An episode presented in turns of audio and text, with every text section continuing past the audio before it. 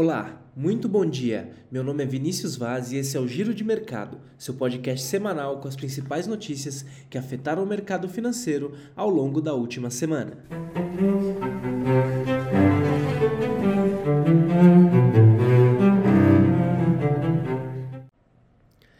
E a última semana foi marcada por direcionamentos na condução de juros nos dois lados do Atlântico e chegou ao fim com os mercados internacionais majoritariamente em terreno negativo.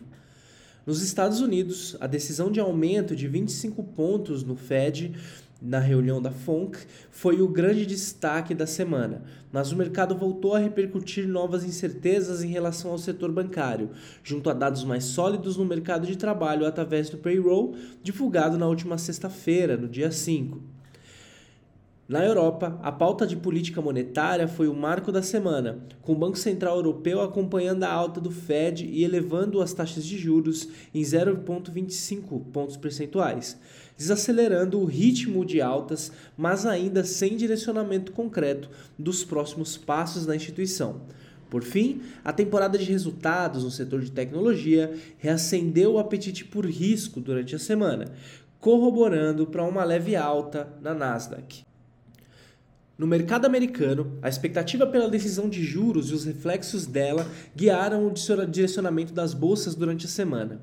O Federal Reserve decidiu aumentar sua taxa básica de juros em 25 pontos, para o intervalo entre 5% ao ano e 5,25% ao ano, em linha com o que era esperado pelo mercado. Em seu comunicado após a reunião, o comitê indicou que está mantendo as opções em aberto para futuras decisões, deixando claro que novas mudanças dependerão do desenvolvimento dos dados econômicos.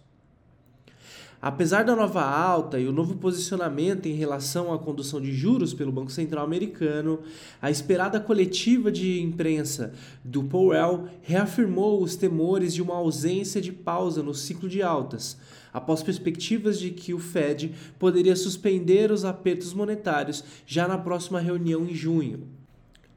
Apesar do presidente do Banco Central ter enfatizado que o comunicado divulgado pelo Federal Reserve suavizou a linguagem em relação à necessidade de um aperto adicional da política monetária em comparação com o texto de março, ele reiterou que os dirigentes do Fed estão comprometidos em alcançar a meta de 2% no médio prazo.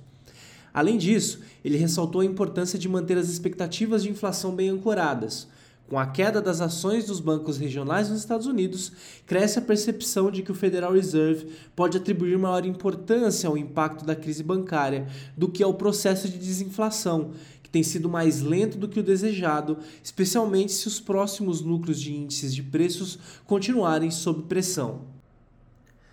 Falando agora de Europa, o Banco Central Europeu decidiu elevar as taxas de juros em 0,25 pontos percentuais.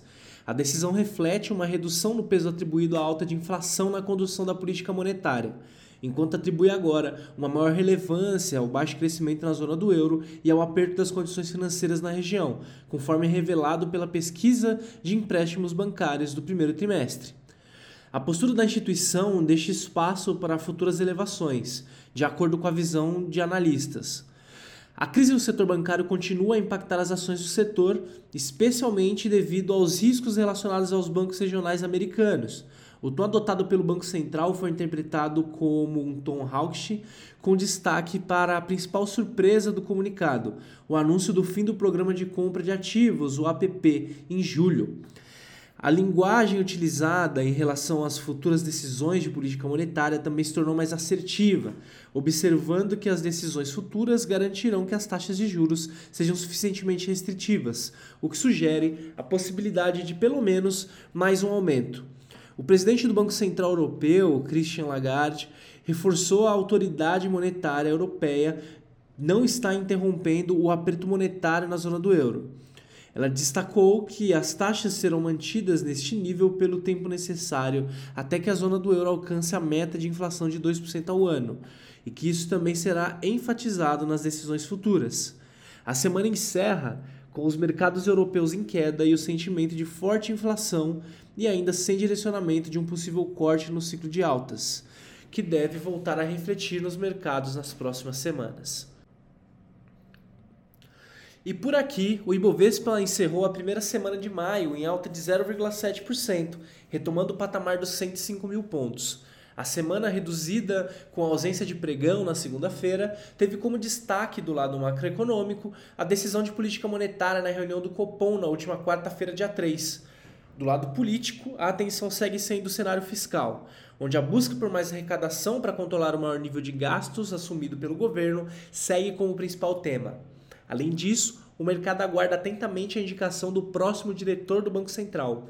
Do lado de empresas, as atenções foram voltadas para a temporada de resultados do primeiro trimestre de 2023, com quase metade das empresas já reportando seus resultados. Detalhando o cenário macroeconômico local, assim como no exterior, tivemos a divulgação da decisão de política monetária do Banco Central. Por aqui, o Banco Central optou por manter a taxa de juros em 13,75% ao ano, conforme amplamente esperado pelo mercado. Considerando que a manutenção de taxa já era praticamente certa, a grande expectativa era pelo posicionamento do Copom no discurso após a decisão. E esse posicionamento veio com uma postura mais dovish no discurso, ao mencionar que não hesitará em retomar o ciclo de ajuste caso o processo de desinflação não transcorra como esperado além que esse é um cenário menos provável. Times econômicos no Brasil antevêm um corte de 0,25 pontos percentuais na reunião de agosto, segundo o mercado, seguindo sucessivos cortes de 0,50% até a Selic atingir 11% no primeiro semestre de 2024. Essa projeção de Selic estão in, implicando com as seguintes hipóteses: que as metas de inflação a partir de 2024 mudarão e que o Copom alongará o seu horizonte de política monetária para o atingimento da meta. Para a semana que vem, teremos a divulgação dos dados de inflação de abril, com o IGPDI e o IPCA do mês fechado, além da ata de reunião do Copom. No cenário político, a pauta fiscal segue trazendo preocupações aos investidores, com a arrecadação tributária federal seguindo em desaceleração, refletindo reduções de alíquotas implementadas no ano passado, recuo dos preços internacionais de commodities e baixo dinamismo na atividade econômica geral. Essa arrecadação deve melhorar com algumas medidas já anunciadas, principalmente a reversão da desoneração de combustíveis e a exclusão do ICMS da base de débitos de PIS/COFINS mas não a ponto de conseguir equiparar o aumento de despesas, que deve ser de quase 7% em termos reais neste ano.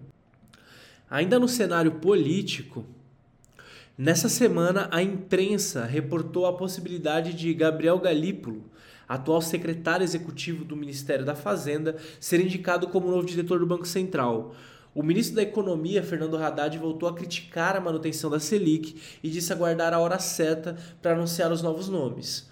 Além de Galípolo, o atual economista-chefe da Fiesp, Igor Rocha, e o economista-chefe do Banco Master, Paulo Gala, são outros nomes ventilados. Bom, por hoje é isso. Agradeço sua audiência, um forte abraço, uma ótima semana e nos vemos na semana que vem.